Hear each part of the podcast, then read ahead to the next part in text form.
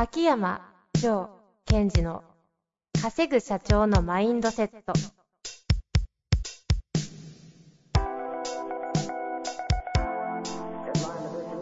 なぜ一流の経営者たちはぶつかる壁を次々と越えられるのか。そこに隠されたマインドの正体。ポッドキャスト「稼ぐ社長のマインドセット」は上場企業から中小企業まで。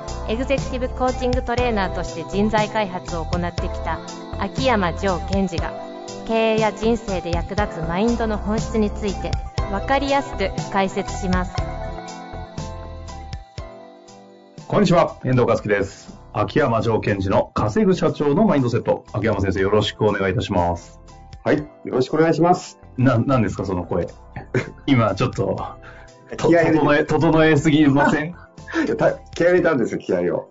だいぶ、ちょっとち通常じゃない声出てましたけど。お、お、お、お、あ、あ、あ、いや、忙しそうですね、最近。いやね、あの、ちょっとね、さっき、あの、遠藤さんに言ったように、若干目が痛い。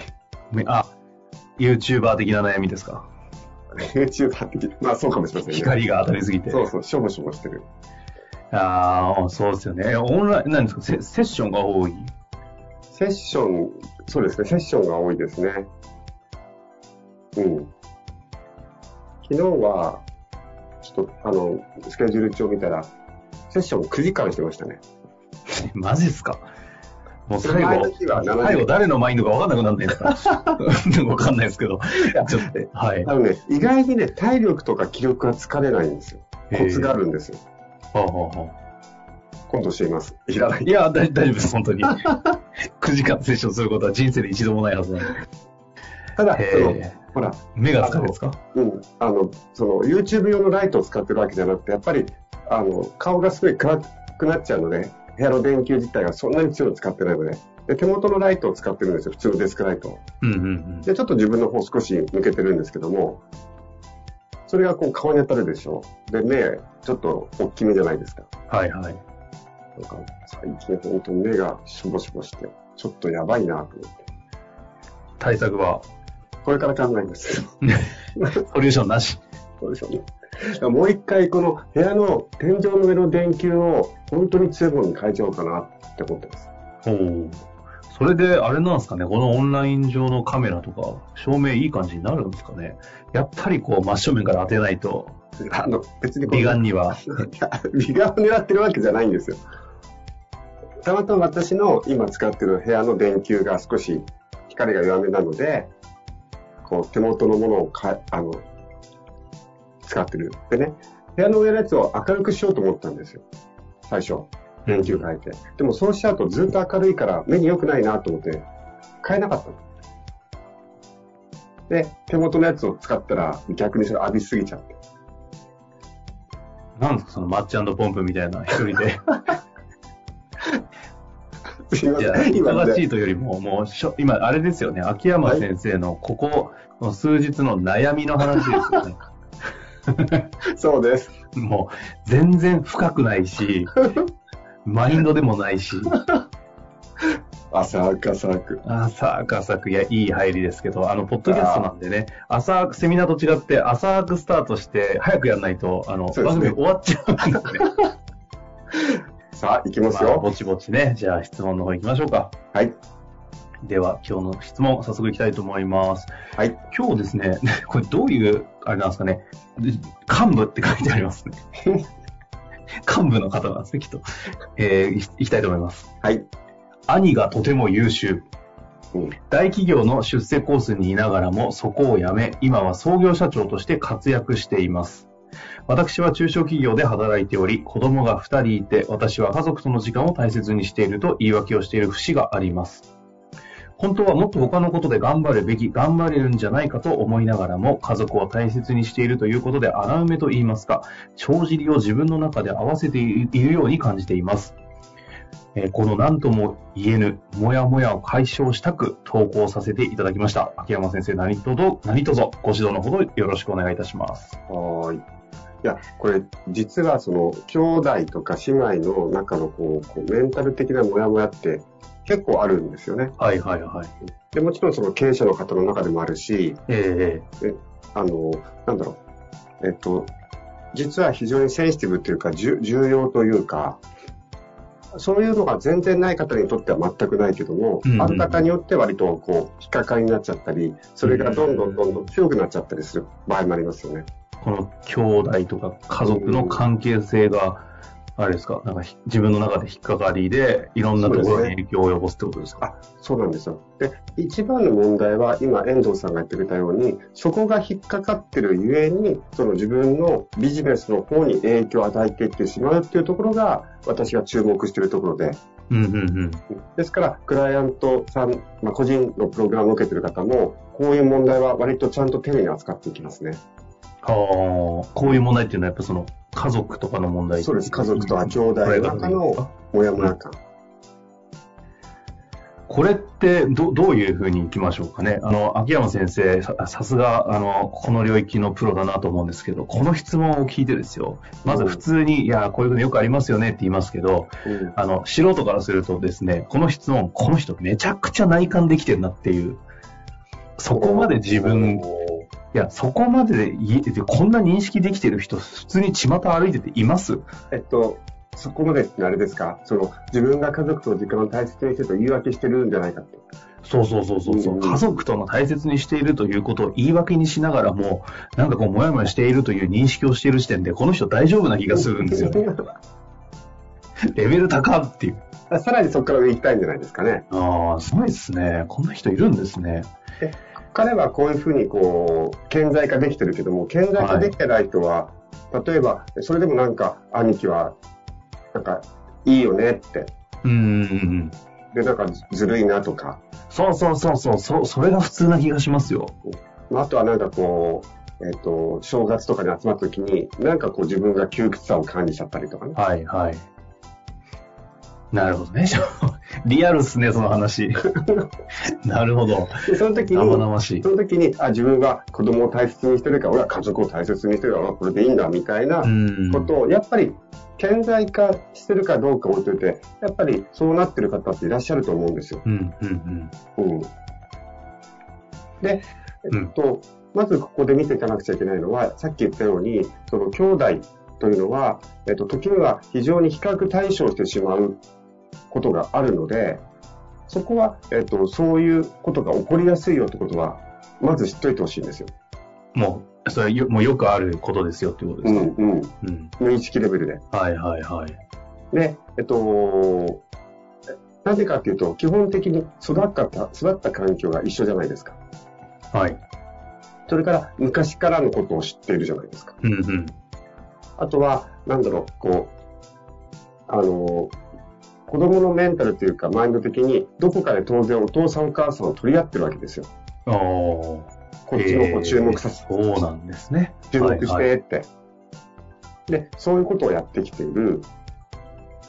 で、あとは、実はその歴史上でも意外に争いが絶えなかったりするじゃないですか。ああ、兄弟かね、確かに。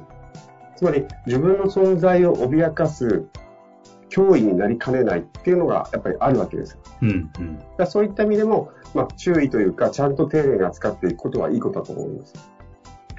で、まあ、セッションではないので、なかなか踏み込み切るのは難しいとは思うんですけど、この中でできるこうアプローチとか観点っていうのはどう、どうするもんなんですか、ここにおいては。そうですね。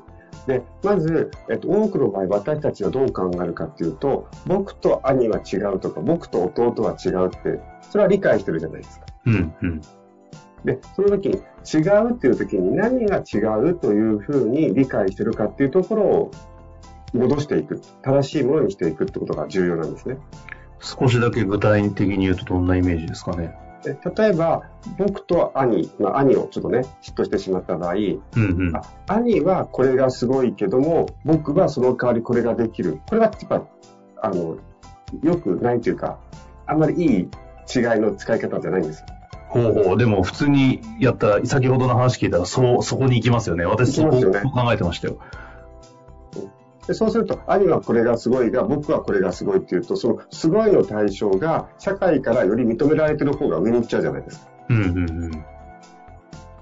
でそうではなくて何が違うかっていうと、えっ、ー、と、その自分と彼とは目指すべき道が違うっていうふうに理解してないといけないんですよ。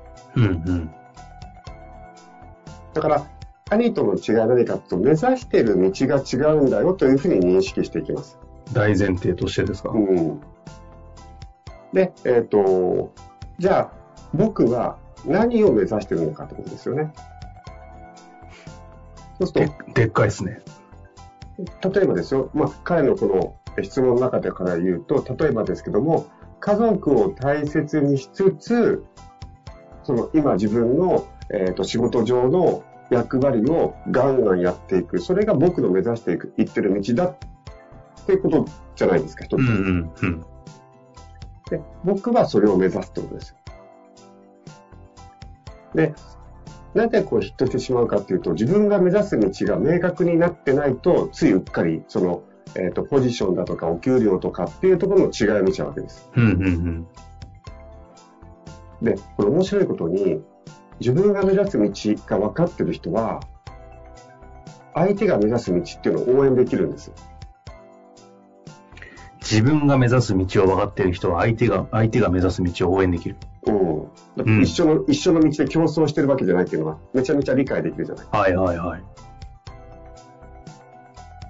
だから、えっ、と、わかりませんけど、彼らはビジネスパーソンっていうところで一緒にいるようにしちゃってるけども、はいはい。やっぱ違うんですよね。私はこういうことをやりながらこっちの道を行くんです。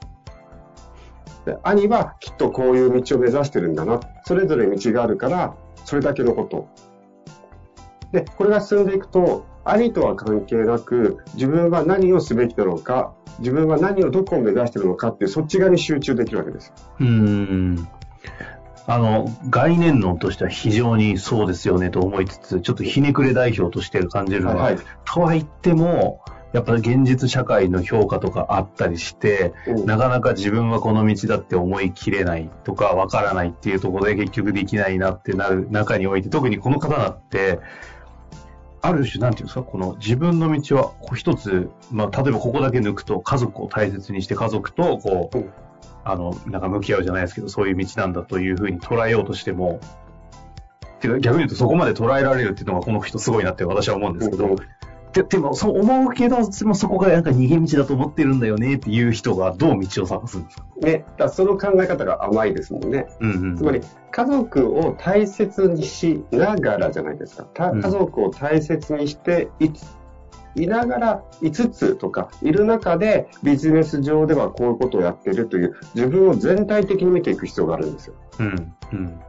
で家族はこうとか、仕事はこうではなくって、家族、仕事、友人関係、全体、自分を全体として見たときに、どこを目指していくんだっていうふうに見ていく必要があるんですね。ほうほうほう。部分で消え取っちゃうと、例えば何ですか？じゃあ、兄貴の業界と僕の業界、どっちが上なんだとかっていろんなことできちゃうじゃないですか。うん。うん。そうではなく、自分が全体として、どういう生き方を選んでるんだ、どういう道を進もうとしてるのかっていうところにコミットしていくってことがすごい重要になってきます。この質問者の方で言うと、例えばじゃあ今は家族を大切にっていうところが切り口になってますけど、うん。ここから全体を見ていこうとするアプローチとしては、なんかどんな問いであったり、逆にもう完全にマインドリーディングでもいいんですけど、うん秋山先生的にはなんかこうなんじゃねえのみたいなのってあります？多分、家族を大切にしてる時の何か価値観のキーワードってあるはずなんですよ。うん、うん。例えばわからないけど、守るとかあってね。えーもしくはそうそう、調和とか。うん。そうすると、じゃあビジネスにおいてもきっと守るか調和っていう枠組みで捉えていくわけです。ああ。そうすると私は守るもしくは調和ということを、ここを貫いていくのが私の道であって、そうんれを家族に対してはこういうふうにやってる。うーん。職場ではこういうふうにやってるっていうところで、その統合していくんですね。なるほど。で、そこの部分の精度を高めるとか、質を良くするとか、うん、うん。前に進ませるとかっていうことをやっていくと、自分の道が見えてくる。はあ、なるほど。これ、ここからですよ。この方が自分に対しての、そのまさにその今の、えっ、と、あまあ、一つ、例えば価値観ということの抽出によって全ての事象を統合して全体を見ていくみたいな感じですよね。無理くり言語化すると。はい。っていうようなことをアプローチするために、この方が自分に何て問うたりするといいんですかね。うん。その家族を大切にしてるって一言でまとめちゃうじゃないですか。そうじゃなくて、家族を大切にしてるときに何を大切にしてるから家族を大切にしたいんですかって。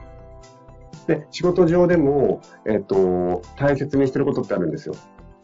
さっきは調和なのか、それとも突破していくことなのか。うん、うん、で、そこの部分の共通項を見ていくんですね。うん。うん、うん、うん。